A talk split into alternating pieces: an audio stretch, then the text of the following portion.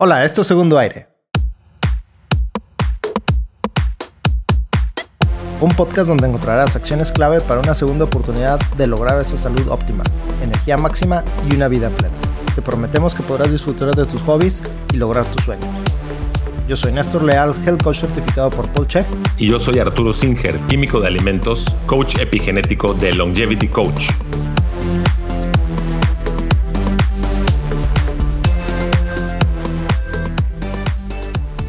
¿Cómo estás, Néstor? Buen día. Excelente, buen día, buen viernes. ¿Excelente o excelente? Excelente, Ah, excelente. bien. Me pareció escuchar mal por ahí. Creo que no te lavaste los oídos hoy. Oye, pues fíjate que en el gimnasio Ajá. hace unas semanas me presentaron a un individuo extraordinario Órale, que tuvo a bien acompañarnos y lo tenemos de invitado el día de hoy, excelente. Mario Millet. Y es extraordinario porque ha hecho algo que muy pocas personas han hecho en toda la historia de la humanidad y en lo que sigue. Ajá. Y eso fue el ascenso al Everest. Y está de regreso, ¿eh? porque no cualquiera sobrevive. Sí, ya he visto las noticias, ¿eh? Mario, pues bienvenido y muchas gracias. Bienvenido, Mario. Gracias Arturo por invitarme, Néstor, estén aquí para conversarles un poquito acerca de la, de la experiencia que vivimos. Sí. Primero la Eh, preparación. ¿Qué, qué tienes que hacer para prepararte? Bueno, eh, te voy a presumir que, que, bueno, bueno, la preparación básicamente, pues viviendo aquí en Yucatán, que no te- estamos a nivel del mar, obviamente tienes todas las condiciones desfavorables para poder realizar una actividad de estas, pues eh, lo recomendado fue hacer mucha escaladora. Ajá. Ves que en los gimnasios están las corredoras, están las elípticas y está la famosa escaladora, que son los escalones. Sí. Pues eso era más o menos un par de horas al día. Eso sumado a que te decía, ¿no? Que, que te he de presumir que, bueno, yo durante muchos años, yo creo que desde 2008, eh, vengo corriendo maratones, soy maratonista. Ajá, felicidades. Este, en- he tenido la oportunidad, gracias, he tenido la oportunidad de correr en, en diversas partes del mundo. Eh, me, me he planteado ese objetivo y pues eso me ha dado mucha, mucha resistencia y mucha condición física, ¿no? Además que el Arturo pues me explota en el gimnasio, ¿no? No, para nada. Fíjate que si hay alguien que Como jala durísimo, es Mario, ¿eh? Qué barbaridad. Así le damos, le damos duro. Y, este, y bueno, eso me ha ayudado mucho, o me ayudó mucho para prepararme para esa prueba. Eh, he de comentarte que, sin embargo, a pesar de las condiciones físicas con las que puedas llegar, la- las condiciones del lugar son muy complicadas, porque Sí. estás llegando a alturas de 6.000 metros ¿Cuánto? sobre el nivel del 6.000, 6.500 metros sobre Ajá. el nivel del mar, Ajá. cuando estábamos acostumbrados a vivir en una ciudad que estábamos prácticamente a nivel del mar, ¿verdad? Sí. Y calorón. Este, sí, claro, entonces eh, hu- hubieron días, eh, principalmente el, el- el último día, que te da el mal de altura. Ajá. El mal de altura incluso a nuestro guía le dio. A mí me dio ese día, a otro de mis amigos le dio un día previo. Eh, el mal de altura básicamente se manifiesta dándote náuseas, eh, te dan vómitos, dolores de cabeza que te inician desde la parte de atrás de la cabeza y van hacia adelante. Sí. Y este, no te puedes mover, básicamente te Claro. está estallando la cabeza y no hay, no hay medicina que te lo quite porque en realidad no es un tema de, Sí. de, de- de- de estrés o de ansiedad, sino que es un tema de la, de la presión que te está ejerciendo la altura. Y allá, allá no hay hojitas de coca como en Perú. Como en Perú es un problema, y aparte pena de muerte, no pudimos llevar nada, si no hubiéramos llevado. Sí, pero otra cosa que tampoco hay es suficiente oxígeno. Claro, Entonces, claro. esto es un problema serio. Y no nada más un problema cuando te falta, sino un problema de acumulación de tanques de oxígeno, que es basura, Ajá. allá arriba. Sí. Pero bueno, me gustaría para la gente que nos escucha, Mario, cuéntanos un poquito eh, cuántos años tienes y cómo fue que se te ocurrió esta idea, eh, no, no quiero decir descabellada, pero esta idea extraordinaria de, de una, de una ocasión, sí, de una, de una expedición maravillosa, ¿no? Perfecto, mira, pues primero que nada tengo 45 años de edad. Los cumplí eh, recién llegando del Everest, o sea que sí los logré llegar a cumplir. Ah, sí, no. Y bueno, eh, somos un grupo de amigos. Eh, voy a mencionar sus nombres, aunque pues, no están presentes. De hecho, ahorita están en el Ecuador, están en este momento escalando. Se fueron ahorita en estos días. Eh, ahorita le voy a dejar a Arturo unas imágenes de ellos por si no las quieren compartir. Claro, gracias. Ellos sabían que íbamos a tener esta entrevista hace más o menos un mes cuando platicamos de, de hacerlo y las agendas no habían podido coincidir. Correcto. Pues Néstor, te comento, eh, eh, aquí no es solamente, bueno, ¿cómo se nos ocurrió? Pues estos gallos, este, sobre todo Alex, Alejandro Laces, Carlos Mimensa, Jorge Verdón, son tres amigos con los que fuimos. La iniciativa fue de Alejandro, a Alejandro le gusta mucho hacer esto. Él es la quinta vez que va al Everest. Wow. Entonces, Alejandro, este, ¿qué? Perdón. Laces. Ah, Laces. Alejandro Laces. Carlos Mimensa y Jorge Verdón. Fueron las tres, los tres amigos con los que fui. Fuimos cuatro personas. Y bueno, antes de, de comentarles el día del Everest, por así decir, o sea, comentarles que esto fue una travesía desde el día uno, ¿no? ¿En qué sentido? Pues eh, desde el momento que te empiezas a viajar, pues viajas Cancún, Los Ángeles, Los Ángeles, Shanghái, Shanghái, Kunming, de Kunming te vas hasta, de ahí te vas a Nepal, y bueno, te echas cuatro o cinco días en avión, lo cual es muy cansado. Eh, ¿cómo no? Llegas, salimos un jueves, llegamos un domingo por la tarde y el lunes ya estás prácticamente en carretera. Dos de la mañana salimos para llegar a un aeropuerto no recuerdo exactamente el nombre del aeropuerto, pero hicimos unas seis horas en carretera y, de, y, de, ese aeropuerto volamos al aeropuerto de Lukla. Este es un dato importante. El aeropuerto de Lukla, L-U-K-L-A, es el aeropuerto más peligroso de todo el mundo. Uh -huh. Si lo checan ustedes, lo, lo, googlean, verán que tiene una pista como de 400 metros en uh -huh. una montaña. Entonces, este, básicamente el aterrizaje y el despeje son muy complicados, sobre todo si hay vientos, vuelas en unos turbohélices. Yo en lo particular, que soy bastante, puedo decir culerón, para los aviones, a pesar de que viajo mínimo una vez por semana. O sea que le dan miedo, pues. O sea que me dan un poquito de miedo. Eh, pues bueno, fue una experiencia ahí media simpática, ¿no? Uh -huh. este, llegas a Lucla y, y, de hecho para llegar al Everest vas llevando, eh, fueron siete días de ascenso. Uh -huh. Empezamos más o menos sobre los 3.000, 3.500 metros de altura y por día iba subiendo aproximadamente 500 metros pero la de altura, pero la distancia diaria oscila entre 11 y 17 kilómetros. Wow. Sí, porque es el plano inclinado. Ajá. Es correcto, y todo es por montañas, en, al lado de, de, lugares donde riscos, ¿va? Donde si das un paso en falso te vas. Ajá. Este, te a vas ver, pero pregunta, ¿3500 es donde está el base camp? ¿O es donde no, te deja el, aer el, el, el camp está en 6 y fracción. Órale. No, tú comienzas en Lucla y vas eh, cruzando una serie de, de lugares, Timbukche, Dimbukche, todos te vean con Bokche, ¿no? pero son como seis lugares, ¿no? Ajá. Entonces este, estuvimos allá eh, haciendo esto, eh, comiendo, la verdad que las, las condiciones del, del, viaje fueron buenas para nosotros porque, pues bueno, hicimos el famoso glamping, que fue tratar de llegar en las noches a, a, a descansar a lugares pues que no tuvieran condiciones tan extremas. Ajá. Otros locos sí estaban en casas de campaña todo el tiempo, etcétera. Pero la, el déficit de comida para mí fue lo más complicado. Mm. Pues al estar acostumbrado a un régimen alimenticio por el tema del gimnasio, donde consumo 4.000, 4.500 calorías al día, pues hacías tres, tres comidas, la verdad, con muy poca proteína. Pues con decirles que en nueve días bajé 8.2 kilos, wow. casi un wow. kilo por día. Entonces, este, pues ni la ropa nos, nos quedaba, ¿no? Uh -huh.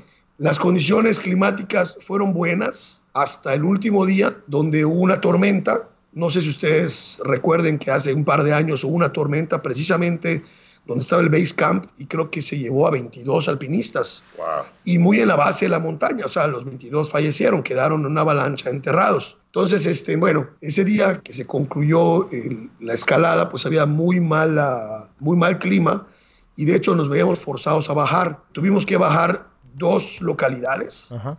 y decidimos que nos recogieron un helicóptero por, por las condiciones, ¿no? Eh, fue un viaje muy interesante, muy desgastante. Te echabas entre seis y nueve horas diario caminando, escalando, haciendo el trekking en lugares, atravesando ríos, puentes, básicamente hasta llegar la, al siguiente punto de descanso. Obviamente llevas a los famosos Sherpas, que son los chavos que te apoyan con, con, con parte de tu claro. de uh -huh. tus cosas. Y además, pues tú te llevas un backpack y te, te llevas pues, ciertas cosas personales como comida, agua, algunas, algunas, por ejemplo, llevas unas chamarras, por ejemplo, impermeables, por si llueve, por si te llueve y, y no te quedes mojado, que por cierto, sin mencionar las marcas, carísimos, y de hecho nunca los utilizamos.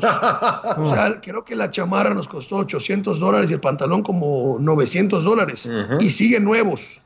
es como el seguro de vida, que el seguro de los médicos que no quieres utilizar, ¿no? Sí. ¿Cuáles, ¿Cuáles son tus tallas por si a alguien le interesa el equipo? Ah, 90, 60 y revienta. este... No, claro que no. Este hombre está marcado y fuerte. Pregúntale a Jordan, ¿no? Eh, no, pregúntale a ese cuate. La verdad es que fue una, una experiencia padrísima. Este año estamos planeando ir al Kilimanjaro, este, en África. Eh, ¿La diferencia de altura ¿cómo, es? Digo, las condiciones probablemente son diferentes, pero altura comparada con el Everest. Igual, 6000, eh, el, el, Kilimanjaro es el segundo, eh, la segunda montaña más alta del mundo, o sea, después del Everest.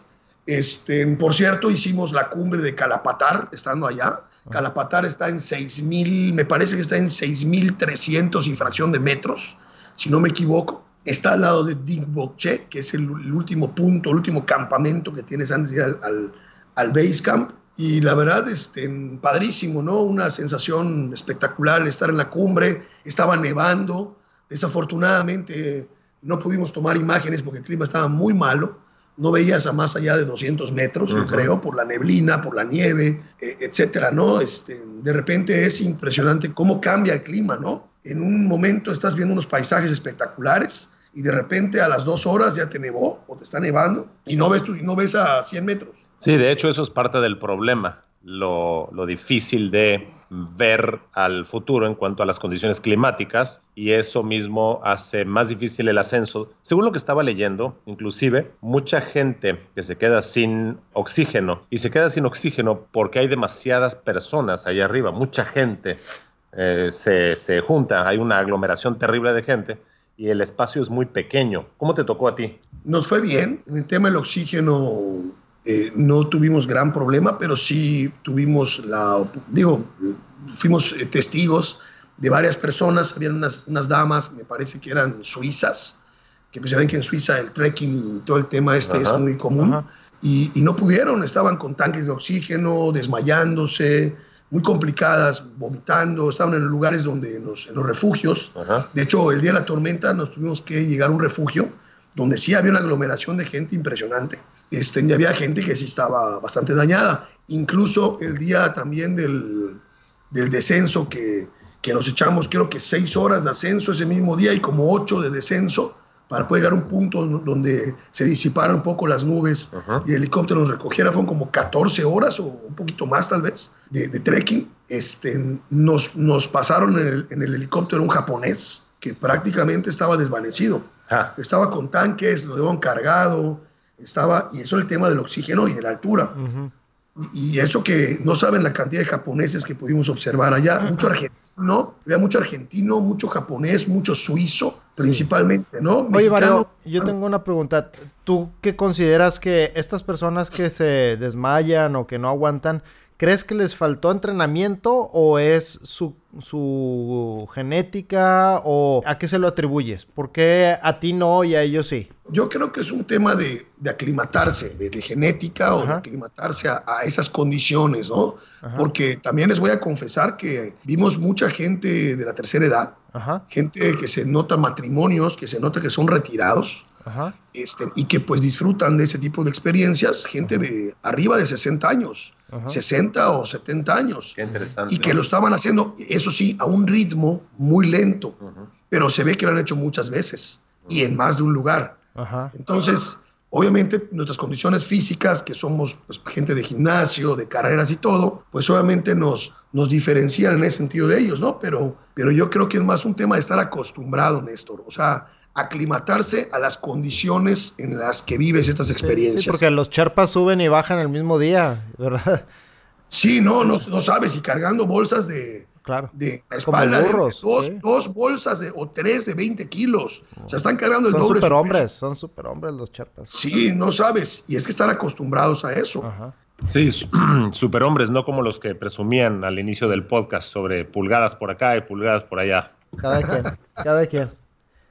No, pero además padrísimo, este, y digo, no, no desviando el tema, pero estando ahí, les voy a contar un poquito más de lo que ocurrió en el viaje, porque el viaje fue un poquito más allá del Everest. Bueno, llegamos a Katmandú, obviamente, después de la ruta que ya les conté, vía China, etcétera, y nuestro plan era irnos después al Tíbet, pero pues por una situación, ya de pleito entre China y el Tíbet, eh, no se podía, nos cancelaban la visa y decidimos irnos a conocer un, lugar, un país que se llama Bután. Ah, sí. No, sé si lo conozcan, es, una, es un país muy pequeño. Sí, precioso. Muy pequeño, muy bonito entre las montañas, una monarquía, donde lo que voy a decir a continuación no es un albur ni es un insulto. el símbolo del país. Sí, lo sé. Al que adoran. lo sé. Sí sabes cuál es, ¿verdad? Sí, sí, cómo no. ¿Eh? ¿Lo dices tú o lo digo yo? Dilo tú. Tú estuviste ahí. Los, yo nomás he visto penes. fotos. Ellos adoran los penes. Sí. Esos asiáticos están bien locos, mano. ¿eh? Tienen una historia donde hace creo que 400 años un guerrero con su pene venció, mató a 100 guerreros de una tribu rival o lo que fuera, ¿no? Entonces, y esto es verdadero, no estoy insultando, porque pues pene es un órgano sexual, no es un insulto. Y, y, y estos cuates en las paredes de sus casas pintan penes Ajá. del tamaño de una persona. Y hay tiendas donde están vendiendo por todos lados penes en forma de avión, en forma de trenes, en forma de carritos. Y, a la, y en medio de todos esos, esos artículos de uso, pues, no sé de qué índole, está la foto del rey con la reina, ¿no? Era, es un chavo, calculo como de 22 o 23 años. Es muy simpático y un poquito penoso vivir eso. Pero sí aquí le voy a decir, le voy a dejar a Arturo unas imágenes para que... Ah, le trajiste souvenirs también, Arturo. No, no, no, imágenes nada más. Ah, no, no, no. Eso los mandamos a Monterrey. Okay. Acá los distribuimos. Y, y, bueno, de ahí nos dividimos, mis cuates se fueron a la India Ajá. y yo me fui a Turquía, a Estambul, unos días. Después de esta experiencia del Everest que te deja, pues, eh, digamos, muy marcado, quise tener la oportunidad de tomar unos días yo solo y me fui a, a Estambul Ajá. Y ahí anduve una semana conociendo la ciudad, que por cierto la recomiendo ampliamente. Uh -huh. Tienen mucha cultura, mucha tecnología, el aeropuerto es espectacular. La antigua Constantinopla, ¿no? Estambul. Es divino, divino, divino. Este, eh, tienen cultura, insisto, tienen tecnología, tienen obviamente el tema de religión, es espectacular con ello, las mezquitas, lugares turísticos y por cierto es muy barato. Pues me, me, contaban, hay un, hay un como un bazar gigante ahí en Estambul. No, hombre, dice que te puedes perder ahí en el, en el mercado. Es correcto, se llama el Gran Bazar. Ajá, uh -huh. Y también está el, hay dos bazares, el Gran Bazar, que es espectacular, es gigante, como bien dices. Eh, ahí está en este restaurante, el Nurest. No sé si lo ubican, el cuate que tira la sal con el brazo así, que corta con el cuchillo Correcto, y, sí. y, tira la sal así desde el brazo y les pasa por el antebrazo y no sé qué. Es, es, es un turco. Eh, están ahí por en varios lugares, tuve la oportunidad de conocerlo y es espectacular. El lugar es muy lindo. También tienes un, haces un tour por el río Bósforo, en barco. Padrísimo, padrísimo. Mm. Un lugar espectacular. Oye, y de regreso, ahorita que platicaste lo de la comida, ¿cuál fue tu dieta? ¿En qué consistía tu dieta durante el ascenso al Everest? Bueno, pues durante el ascenso y descenso nos daban de desayunar, obviamente por las mañanas, dos huevos estrellados o revueltos, como quisieras, eh, una especie de perdón por la marca, de hojuelas de maíz, hojuelas de maíz. sin azúcar, eh, café y leche. Y eso era básicamente, ¿no? Mm. Entonces, este, en eso era muy temprano, 7 de la mañana. Desayuno. El desayuno. Oye, ¿y no consideraste el café con grasa como el que recomendamos Arturo y yo? Un poco de mantequilla, un poco de aceite de, de Brain Octane.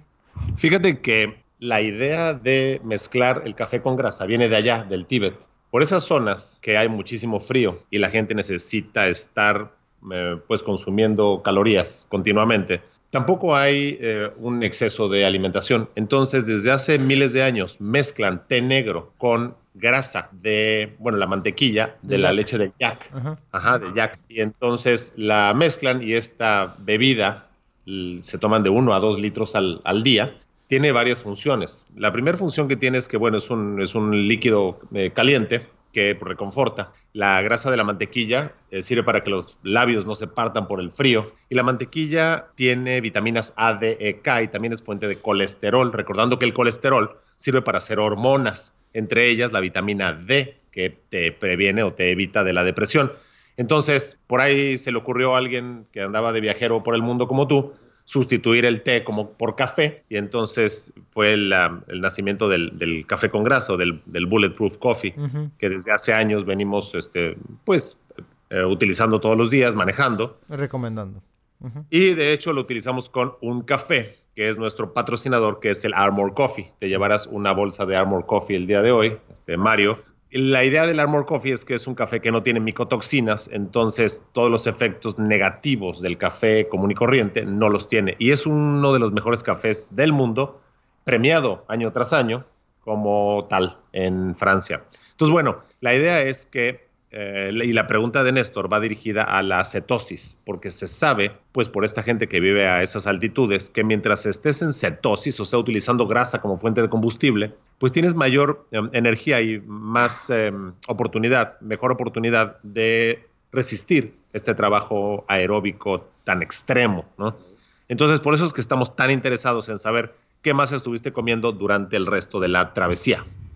Bueno, pues fíjense que no, no, nos, no nos ofrecieron este, este, esta situación. Realmente lo que estos cuates estuvieron tomando mucho era un té de jengibre con miel. Eh, se daba mucho, ¿no? Limón, jengibre y miel. Y, básicamente lo toman en cantidades impresionantes. Eh, sí, efectivamente, lo que nos daban para comer contenía carbos, básicamente. Yo creo que lo, lo que hubo fue mucha ausencia de proteína. Principalmente te dan para comer curry verde que trae unas verduritas, una porción bastante importante de arroz y la proteína era como que pollo todo el tiempo, pero muy poquitito, una porción muy chiquitita. Yo no creo que llegara ni a 100 gramos. Wow. Entonces eso era el almuerzo y en la cena básicamente era lo mismo.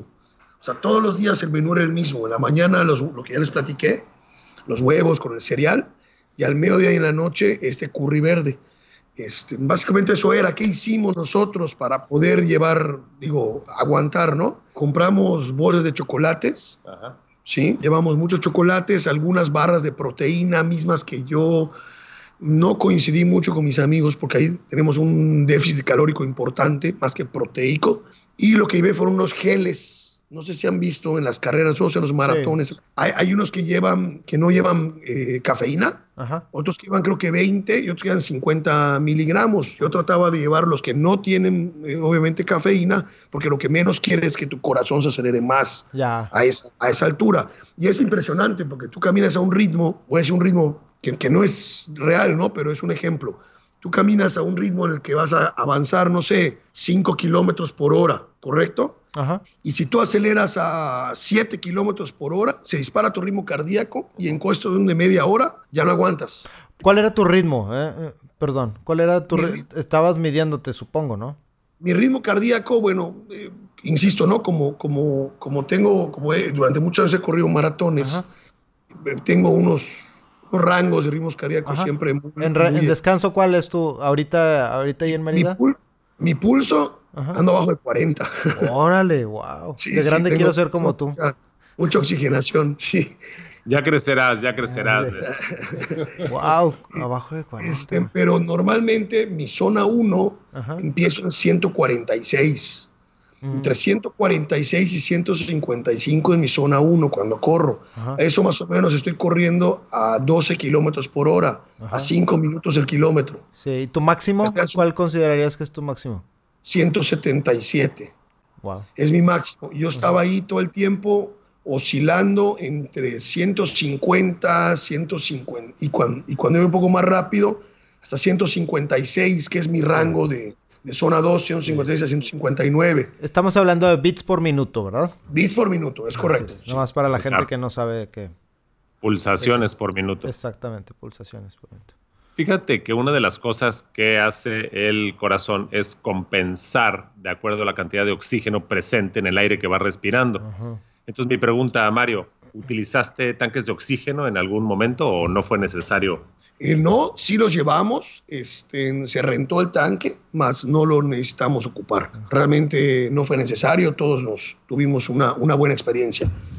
Fíjate que esto es maravilloso porque de lo que lees de experiencias en el Everest. Es terrible como la falta de oxígeno, y como bien lo menciona Mario, para personas no entrenadas puede ser fatal. Año con año mueren muchísimos turistas y es una verdadera lástima que no se apoyen en la forma de, alimentar, de alimentarse con grasa, porque con esto quiero, quiero hacer un punto, Néstor. ¿Tú recuerdas la última vez antes, hace muchos años, que hiciste algún ejercicio como correr o andar en bicicleta, que, que la altura no cambiaba tanto, pero te empezaste a sentir muy mal como que se te bajaba el azúcar. Yo me acuerdo, hace muchísimos años, No, tenía, no tenía la condición, ¿verdad? Exacto, la falta de condición, pero sobre todo la falta de condición neurológica de hacer el cambio de utilización de fuente de combustible, ¿no? Entonces tu cerebro sigue esperando em, glucosa ya no la hay y entonces te sientes muy, muy mal. Entonces mi pregunta es, ¿qué no sería más sano que la gente que hiciera este tipo de deporte, que utiliza grasa como fuente de combustible, allá en la montaña comiera más grasa y proteína y menos carbohidrato? Pues, pues yo pienso que sí. Pero bueno, es como que un mainstream, la mayoría de la gente lo, lo practica y pues se sigue, ¿verdad? Hay, gente que le funciona, hay gente que no. Yo he entrenado a gente para carreras y yo les he recomendado este, una dieta cetógena y les va muy bien. Pero también hay otros que llevan una dieta alta en carbohidratos y les va bien, ¿verdad? Lo único es que yo estoy seguro que a los que he entrenado a gente, a la gente que he entrenado para correr en cetosis, muy bien y no tienen que estar consumiendo los, los geles. Ahí te va. Fíjate que el corazón necesita grasa como fuente de combustible. El corazón utiliza cetonas desde el primer latido hasta el último, independientemente si estás corriendo, este, durmiendo o haciendo ejercicio de fuerza, por un lado. Y por otro lado, cuando hay en el intestino las bacterias adecuadas, estas bacterias transforman la celulosa, fibra de los carbohidratos, en beta-cetobutirato. Entonces, también el secreto es posible que sea el biodomo intestinal de la gente local ahí en Everest y de los Sherpas, que a lo mejor ellos pueden funcionar con cierta alimentación, pero uno sin tener estas bacterias que producen beta-cetobutirato, necesite, este, necesitamos una alimentación eh, totalmente distinta, Bueno, pues yo no sé tanto de alimentación, pero, pero yo, vi, yo veo que tus cuates, o sea, la verdad, los, los Sherpas y todo esto, eh, básicamente comían hasta las sobras de lo que nosotros dejamos. O sea, yo creo que ellos no, no, no piensan mucho en eso, no, no, no, ya están tan acostumbrados sus organismos. Comen poco. Comen poco. Están en este, cetosis. Están en eh, cetosis todo el tiempo. Es correcto. Fíjate que, que comen mucho, este, mucha eh, pasta, que obviamente son carbos. Eh, arroz, comen muchísimo arroz, que también son carbohidratos. Básicamente de eso se alimentan. Muy, muy poquita, muy poquita carne. Y, no creas, también encuentras pizzas y cosas así, pero muy malas, muy malas. Te venden alguna hamburguesa que la carne está, que parece una chancla, ¿no? Pero, pero ellos no, se dedican más al tema del carbo. Y, no hacen esto, o sea, al menos la gente local no hace eso. Otra cosa que me llamó mucho la atención, y esto lo hablábamos mucho, es que casi no hay mujeres. Yo creo, nos decían que, que, que las mujeres de la zona normalmente salen a trabajar hacia otros países, mm. se van a trabajar a cruceros, o sea, a barcos, etcétera, y ves mucho hombre, mucho hombre, casi, casi no hay mujeres. Mm. Este, ¿Te refieres a locales? O sea, de, es correcto, sí, sí, sí, a, a, las personas locales. No sé, por cada 10 hombres verás dos mujeres. Wow. Pocos niños también. Claro. pocos niños, me imagino por lo mismo. Yo creo que esa población no debe ir en aumento muy rápido, ¿no? Debe ser una población que de hecho a lo mejor hasta decrece, no lo sé.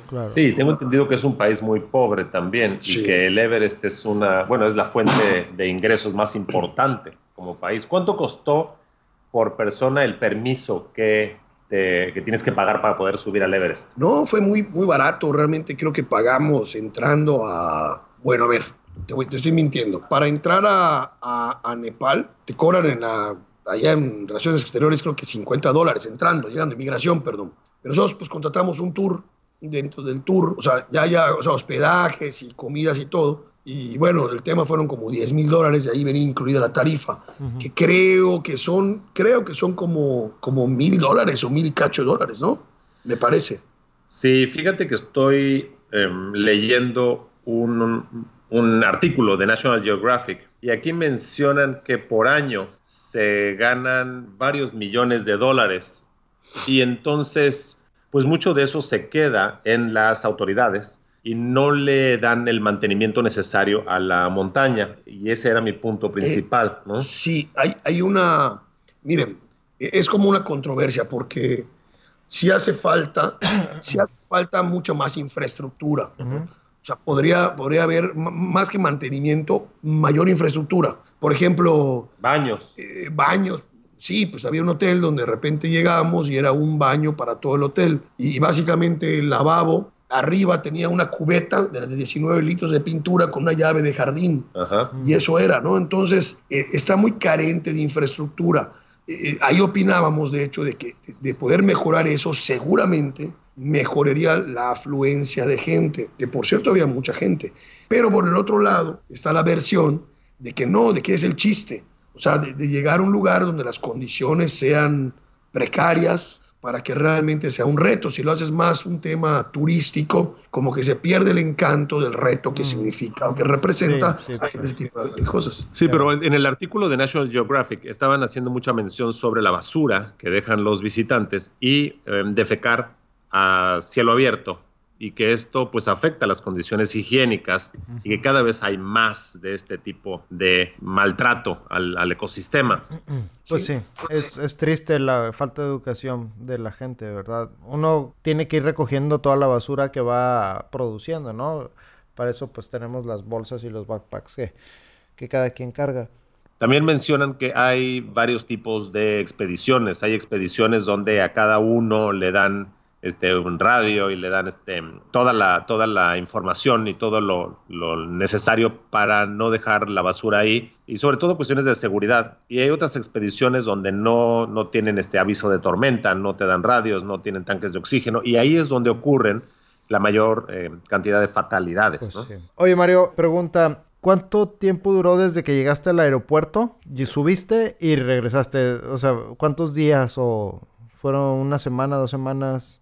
Aproximadamente unos 11 días mm. hicimos. ¿Y tú, ¿Y tú traías tus propias provisiones para esos 11 días? Digo, ah, ya sabías que ibas a tener alimentos, pero traías provisiones para esos días. ¿Agua? ¿Llevabas como termos, eh, botes de agua o ahí ellos te iban a proveer?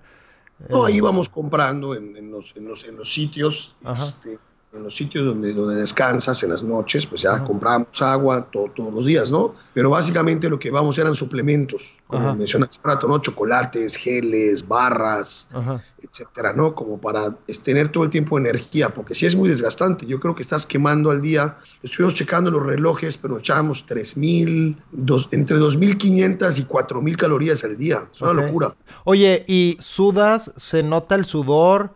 Lo sientes? Eh, ¿Cómo es? Porque, por ejemplo, yo he estado, eh, yo he esquiado varias veces, me encanta ese deporte, y siempre hacen hincapié, hidrátense, porque como no sientes que estás sudando por el frío, es muy común sentirse mal por deshidratación. Entonces, ¿cómo vas midiendo tu hidratación? Este, y si se siente realmente que estás sudando, es la pregunta.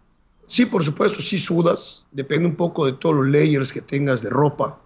Este, tienes que llevar, obviamente, diferentes, eh, diferentes atuendos para, para, para, los días, depende de las condiciones climatológicas. Eh, llevas chamarras de, 8, de 1000 plumas, de 850, de 650, de 400, y, y, llevas tres capas, el underwear, luego llevas el segundo layer y por último llevas la chamarra, que depende del clima va por allá, pero sí, sí sudas este, sudas bastante, de hecho, en, varias ocasiones, porque el esfuerzo pues es alto, ¿no? Estás escalando y, y, lo que haces vas racionando tu agua. Porque no, una vez que tú, tú sabes que una vez que ya tengas sed es porque ya te deshidrataste. Claro, claro. Es, es como un maratón. sí, nunca debes de sentir la, la, la, sed. La sed. En un maratón tú debes de tomar agua en cada estación, cada tres kilómetros, máximo cada cinco kilómetros. Aunque no tengas ganas, aunque sientas que tienes la barriga llena de agua y te pesa, tienes que tomarla porque si te brincas dos estaciones y te da sed, ya te deshidrataste. Y ya tu desempeño baja al 50%. Sí. Oye, ¿y lavaban ropa en las, en las diferentes estaciones o llevabas ropa para esos 11 días? Tengo así como que todas estas dudas, ¿no? Tengo ganas de ir al Everest y quiero irme preparado. Cuatro underwears para 11 días como ya sabes. Hay que irle dando la vuelta, hay que irle dando la vuelta. la vuelta. En color negro te recomiendo que las lleves. Pues Siempre. Sí. Ah, sí, hay de, hay de diferentes gramajes, incluso las, este, los underwears, que son los más importantes. Hay de 180, de 240. Es una, es una marca específica que de hecho no se vende aquí en México, se vende en otras partes del mundo, en mi caso lo compré en Estados Unidos, y cómo se llama, y, si vas comprando y dependiendo de las condiciones del día, utilizas una o la otra. Sí, fibras sintéticas me imagino. Sí, es correcto. Sí, permiten en teoría que, traspase el sudor, pero pues llegas bañado muchas veces. Pero depende mucho de las siguientes capas. Okay. De las siguientes capas. ¿Y botas o zapatos llevas de un solo tipo o varios tipos? Porque hay diferentes eh, suelos, ¿no? Diferentes eh, zonas en que debes de usar con picos o sin picos. O... Sí, pero eso se los adecuas, ¿no? Un par de botas. Es, es una, igual allá hay, hay varias marcas, este, alguna marca española, otras suizas. Este, llevas nada más un par de botas y unas sandalias para la noche. Pero todo tienes que estar cargando todo el tiempo. Pues puestas, y, y, y tú y el Sherpa, obviamente, ¿no? Llevamos seis, seis cambios de ropa como para utilizar dos veces lo mismo. Ya. Porque estábamos calculando 12 días, pero bajamos un día antes por, por el tema de la tormenta en el helicóptero. Ajá. Oye, dime una cosa, ¿y el mal de altura no les afectó a ninguno de los integrantes del equipo? A mí, a mí me pegó y al guía principal. Uf. A nosotros no nos pegó. Sí, desde la noche nos, nos este, a mí desde la noche me agarró. Desde las 8 de la noche y es bien, digo, bien complicado porque ahí no hay ruido. Entonces estás tratando de descansar y tus, y tus, tus venas de la cabeza están tum, tum, tum, tum. Estás escuchando cómo la, sangre te fluye por la cabeza. Eso fue de regreso. Eso fue ya, sí, el último día, así es. Ya de regreso, obviamente. Fíjate lo que dice este artículo sobre el mal de altura. Dice que se da a causa de la falta de oxígeno y que aparece a partir de los 2.400 metros. O sea que técnicamente hasta en la Ciudad de México te, te podría dar este Así mal es. de altura, ¿no? Para alguien que no está, que no está Acostumbrado. ¿sí? Que los síntomas iniciales son similares a los de una resaca fuerte o una gripe. Y te explican que al verse mermada la capacidad de reponer oxígeno de las células, el cuerpo va cortando las funciones no esenciales y se produce desorientación, disminución de las percepciones sensoriales, dolores de cabeza, de estómago, mareos y fatiga. Pero sus consecuencias se complican con edema o acumulación de fluidos en los tejidos del pulmón y del cerebro, causando la muerte. ¿Tuviste alguna experiencia en cuanto a que algún algún, eh, algún integrante del equipo o del grupo con el que iban subiendo este, falleciera? No, no, no, en absoluto. Lo peor que vimos fue una dama, una suiza, que estaba totalmente eh, botada, estaba con tanques de oxígeno, no se podía, no se podía ni mover, Ajá. ni pararse, estaba en el comedor con su grupo y, y la sacaron cargada. Al igual que al japonés este que les digo que lo vimos ya al, regreso, como a unos 4.500 metros más o menos. Totalmente desmayado casi casi. Y fíjate que antes de que eso suceda, y también estaba viendo un documental preparándome para esta entrevista, que hay gente que no solamente alucina o, se siente eufórica, sino que según los ah, médicos en la zona muerta del Everest, una vez iniciados los síntomas, un individuo tiene entre uno y dos minutos de plenas facultades mentales para paliar su situación. El problema es que la hipoxia o la falta de oxígeno no permiten al afectado ser consciente de su situación física real. Claro. Entonces, por eso es que es tan importante pues no ir solo y también pues hacerle caso al que te está viendo que no estás bien, ¿no? ¿Traía- ¿Traían oxímetros, Mario? No, No. no, Eh, no. ¿Y, y no, no tienes idea del porcentaje de oxígeno que hay en el ambiente?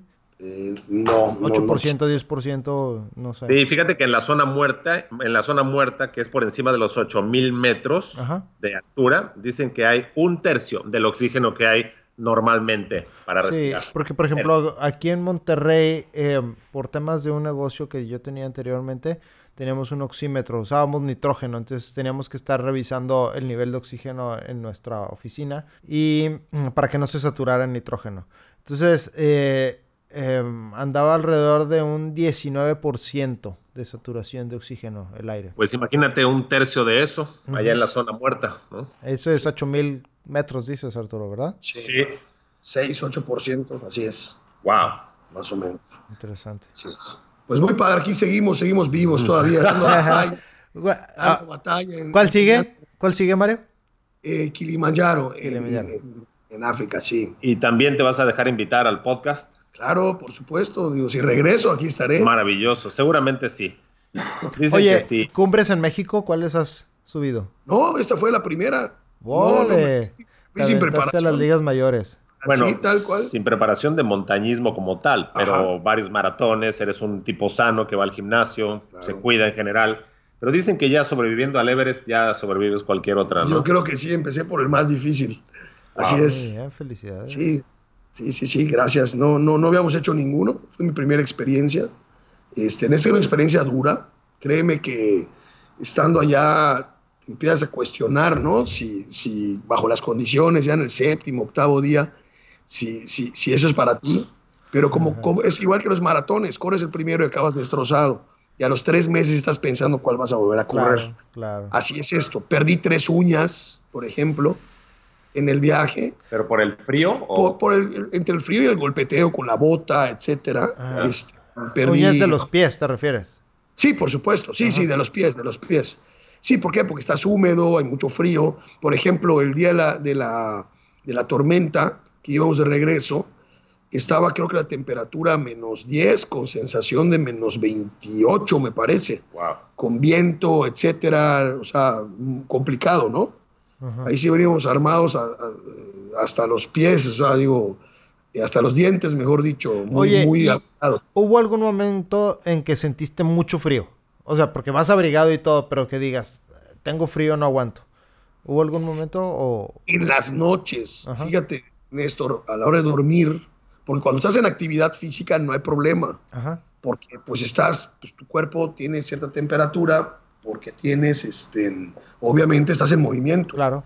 Pero en las noches es muchas veces insoportable. O sea, dormíamos hasta con las botas puestas. Hmm. No vayas a creer porque llegamos a algunos hotelitos o hostales de que pusieron forcizos, ¿no? De repente las, las paredes son de madera y los techos de lámina. Entonces. Más se este, protegen del aire, pero del frío. No, no. del aire, pero no del frío. Entonces, dormías con el underwear, el segundo layer, los pantalones puestos, las botas puestas, además unos pants encima de los pantalones, la chamarra, los guantes, el gorro. O sea, solamente sacabas la nariz y la boca para poder respirar. Mm. ¿Y te bañabas durante esos 11 días o, o estaba completamente olvidado eso del baño? ¿Nos van a escuchar algunas fans o, para que yo pueda decir la verdad no miento? No, no, las cosas transparentes como son. Como cada, cada dos días o tres días nos bañamos. Wow. Más o menos, sí. Y nos, nos bañado unas tres o cuatro veces. Eh, no pasa nada. Yo, yo estuve en condiciones completamente diferentes en, en Perú. Ya lo platicamos en una vez, eh, en, un episodio anterior. Y bueno, pues ahí estuvimos eh, como un retiro en la selva. Es un calorón tremendo pero pues no me bañé por siete días, entonces no pasa nada. Si te bañabas cada dos días, tres días, a mí, a mí no me da miedo. Yo, ya sobreviví siete días sin baño.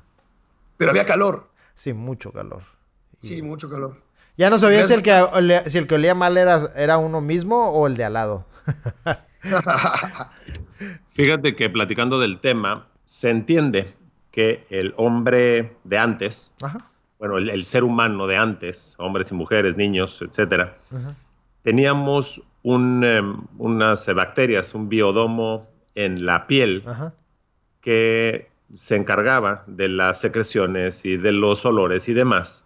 Y cada vez que uno pues se baña o se quita este biodomo con jabón, pues quitas estas bacterias. Sí al grado de que en Estados Unidos hay una empresa que te vende un spray de estas bacterias que te aplicas en el cuerpo. Y la idea es esa. Yo probé este spray durante una semana y funciona fabulosamente bien.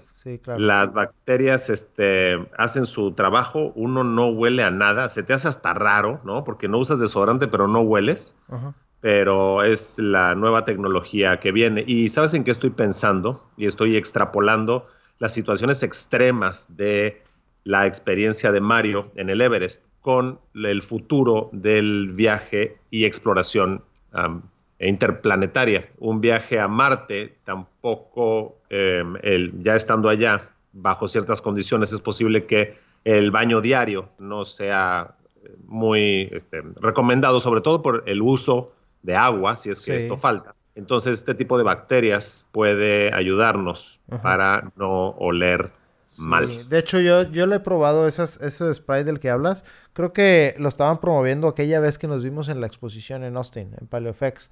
Y por ahí traía unos samples.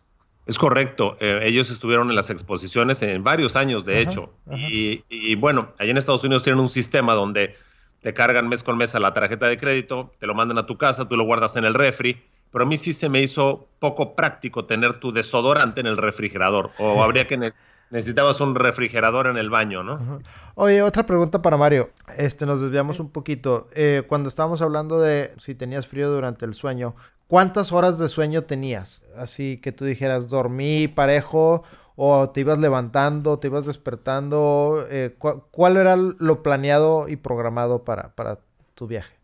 no realmente este, eh, nos dormíamos alrededor de las 10 de la noche para levantarnos a las 6 de la mañana, buscando dormir 8 horas, pero sí, dadas las condiciones, pues te despertabas varias veces en la noche. O sea, no, no podías dormir continuo, continuo, exactamente. Si te levantabas tipo una, dos, tres, dos, tres veces durante la noche. Recuerda también que es un lugar donde no hay nada de ruido, y estás en un piso en donde solo hay un baño. Y, y, y, todos esos cuartos pues están ocupados. Entonces, pues cualquier persona que se levanta al baño durante la noche, al ser pisos de madera, sí, sí, se escucha como si estuvieran parados al lado de ti. Entonces, sí, si no dormías con Que no traiga diarrea uno, porque luego... No, agárrate, mano, no. Y los baños allá no son inodoros, o sea, están del piso hacia abajo. Sí. O sea, haces de aguilita. Sí, está complicado. Y para, y para limpiar y para el baño no vais a creer que jalas un flush. Hay un tinaco ahí de un tambor de, agua con una palangana, una tipo jarra. Sí. Y cuando terminas, pues le echas allá, ¿no? Sí, terrible. Ir al baño da miedo. O sea, de verdad, o sea, en serio, había mucho frío. O sea, el, el, desabrigarte era complicado. Sí, lo creo. Sí, no, se te mete el frío por todos lados, es la verdad. Oye, me llama la atención el horario en que dormías. Dices de, de 10 de la, de la noche a 8 de la mañana, más o menos. 6, de la mañana. 6 de, la, mañana.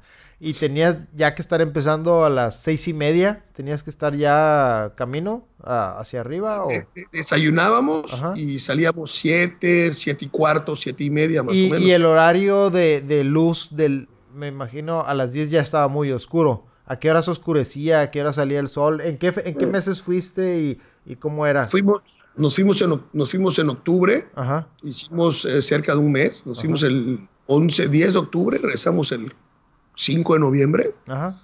por veintitantos días, casi un mes. Sí. Eh, más o menos estaba amaneciendo a esa hora, siete, siete y media. Ya.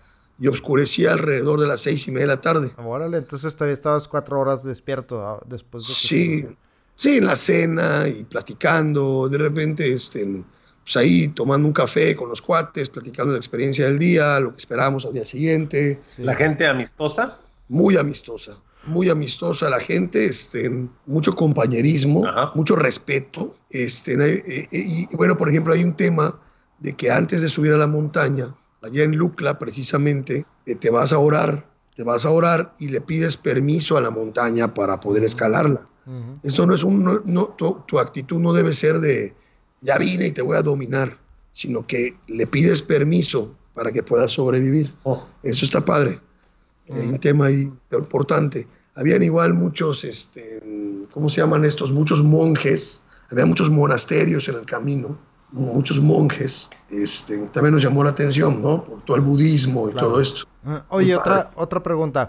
No sé si tú tomas de repente alguna cerveza, una copa de vino, un tequila, y si durante el viaje tomaron alguno para celebrar o, pasarla bien o no sé, relajarse, y qué efectos tenía. O si tú no, o sea, los demás, ¿qué, qué efectos tenían a esas alturas? Sí, pero no me acuerdo. para que entienda los efectos. efectivamente, creo que el sexto día llegamos a un, a un lugar donde había una tipo cafetería y el dueño pues tenía vinos. Sorprendentemente estaban buenos. Pues o al menos así nos supieron, y encontró una botella de whisky, de whisky. Y este, no, nos echamos todas las botellas de vino que tenía el señor en el lugar y la botella de whisky.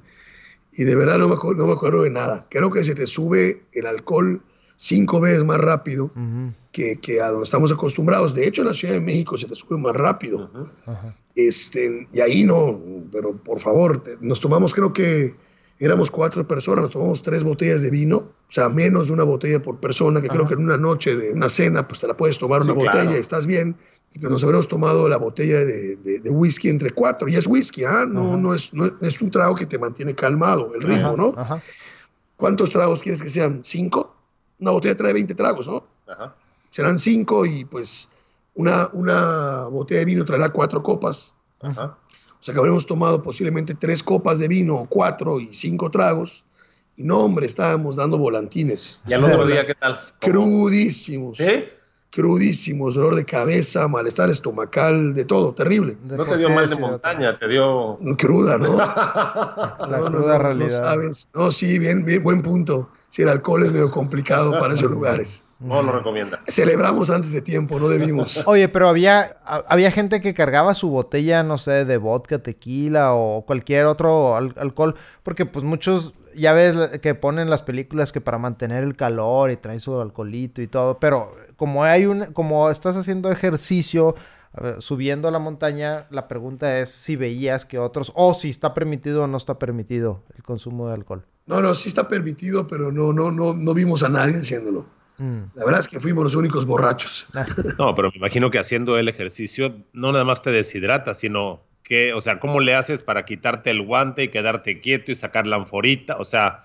El camelback. Es un camelback, lo traes ahí con el popote. No, ¿no? ¿Eh? No, no, no, no, no vimos gente, la verdad no vimos gente este, eh, tomando alcohol honestamente.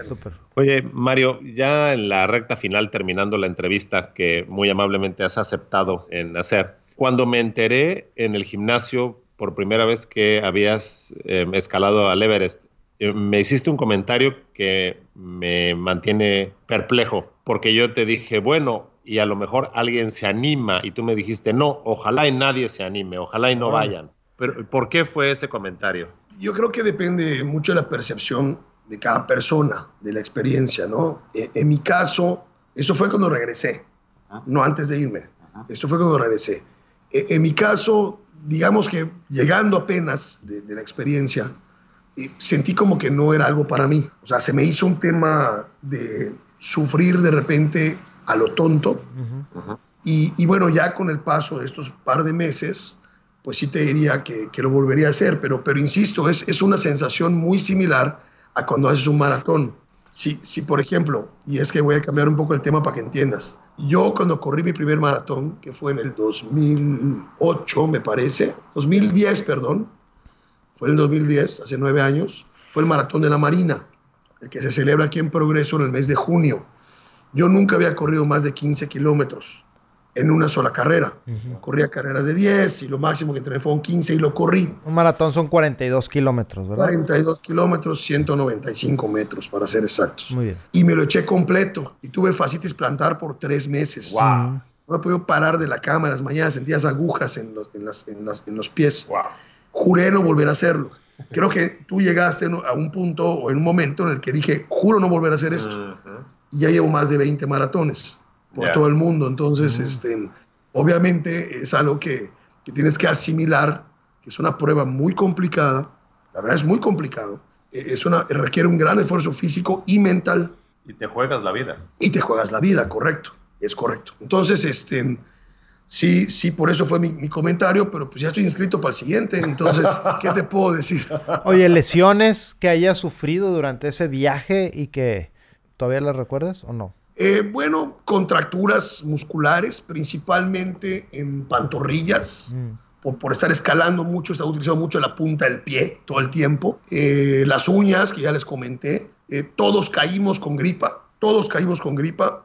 estamos acostumbrados a, a un ambiente. ¿Al regreso o durante el viaje? No, durante el viaje. No, llevábamos un arsenal de medicinas además. Qué complicado durante el viaje. Sí, no, complicado. Yo llevaba, por ejemplo, antibióticos pensando en que, en que si me enfermara, pues tenía yo una semana para tomarlos. Y cae mi compadre, Carlos, y pues está muriendo y ni modo que no le compartas porque él no llevó. Entonces le doy los antibióticos a él los primeros dos días y me contagia.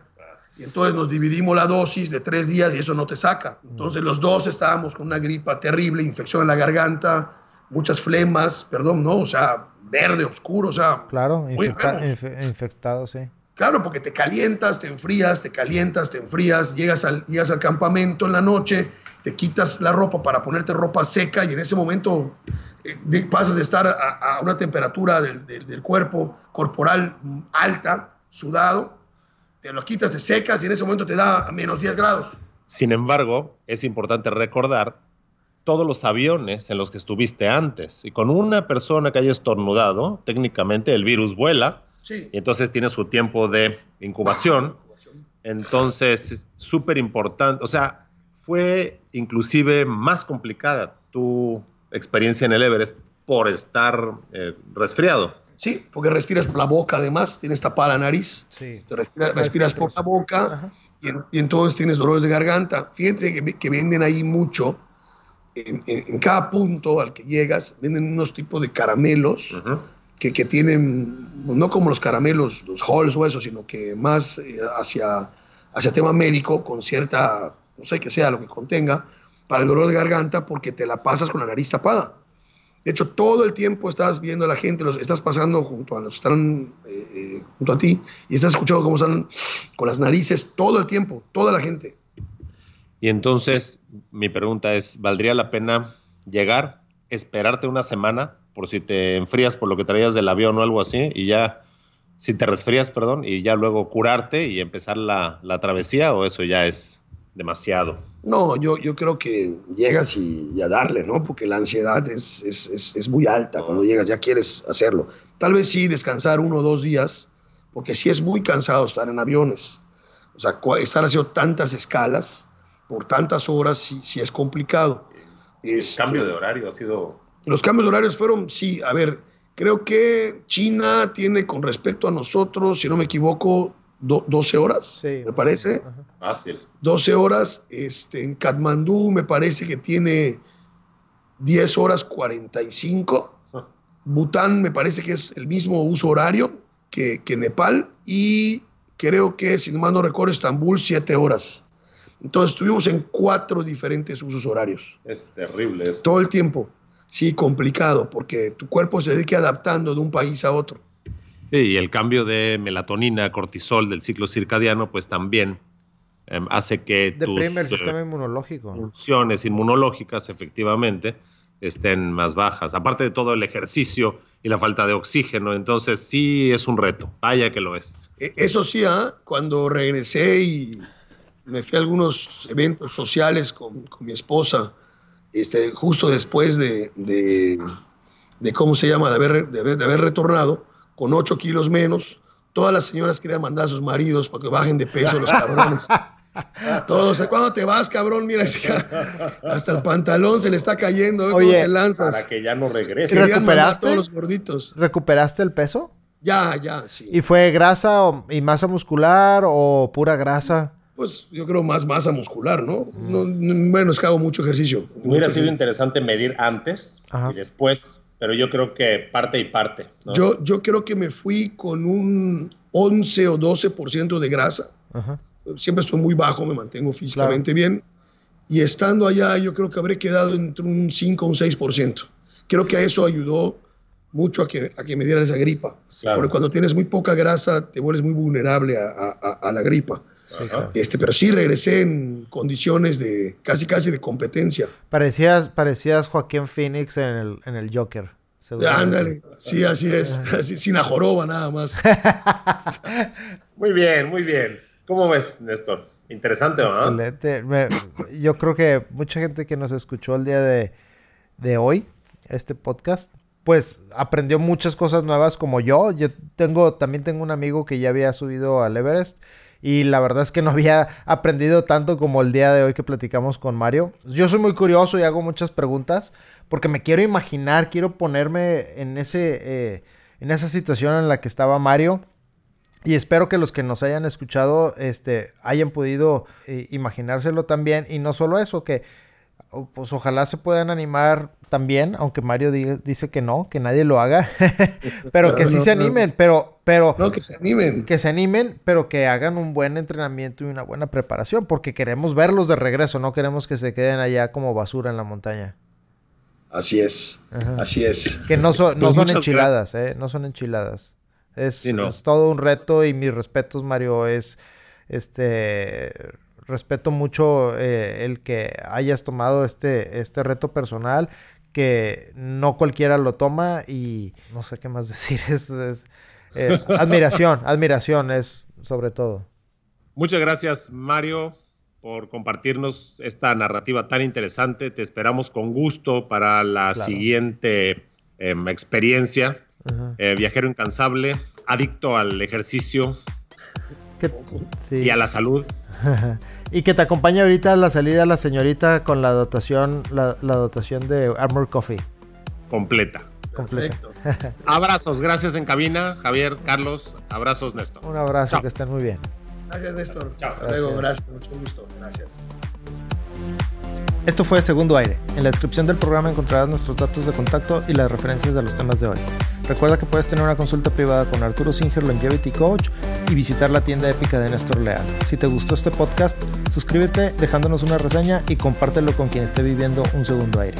Este podcast fue producido por Arrabal Studio. Productores ejecutivos Carlos Urrutia, Chaco Urrutia y Javier Martínez. Grabación y edición por Javier Martínez.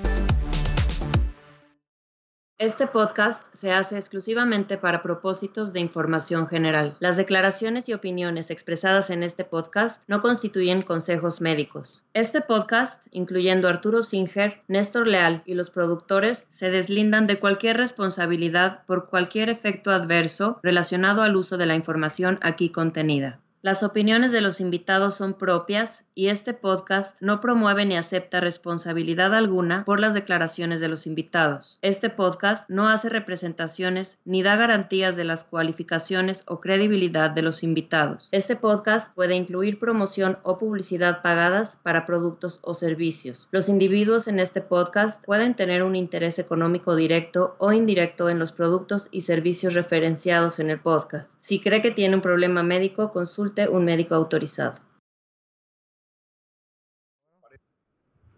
Hey, ¿qué tal ahora? Ahora sí, ándale. Oye, estamos aquí en nuestro estudio meridano de grabación, ¿eh?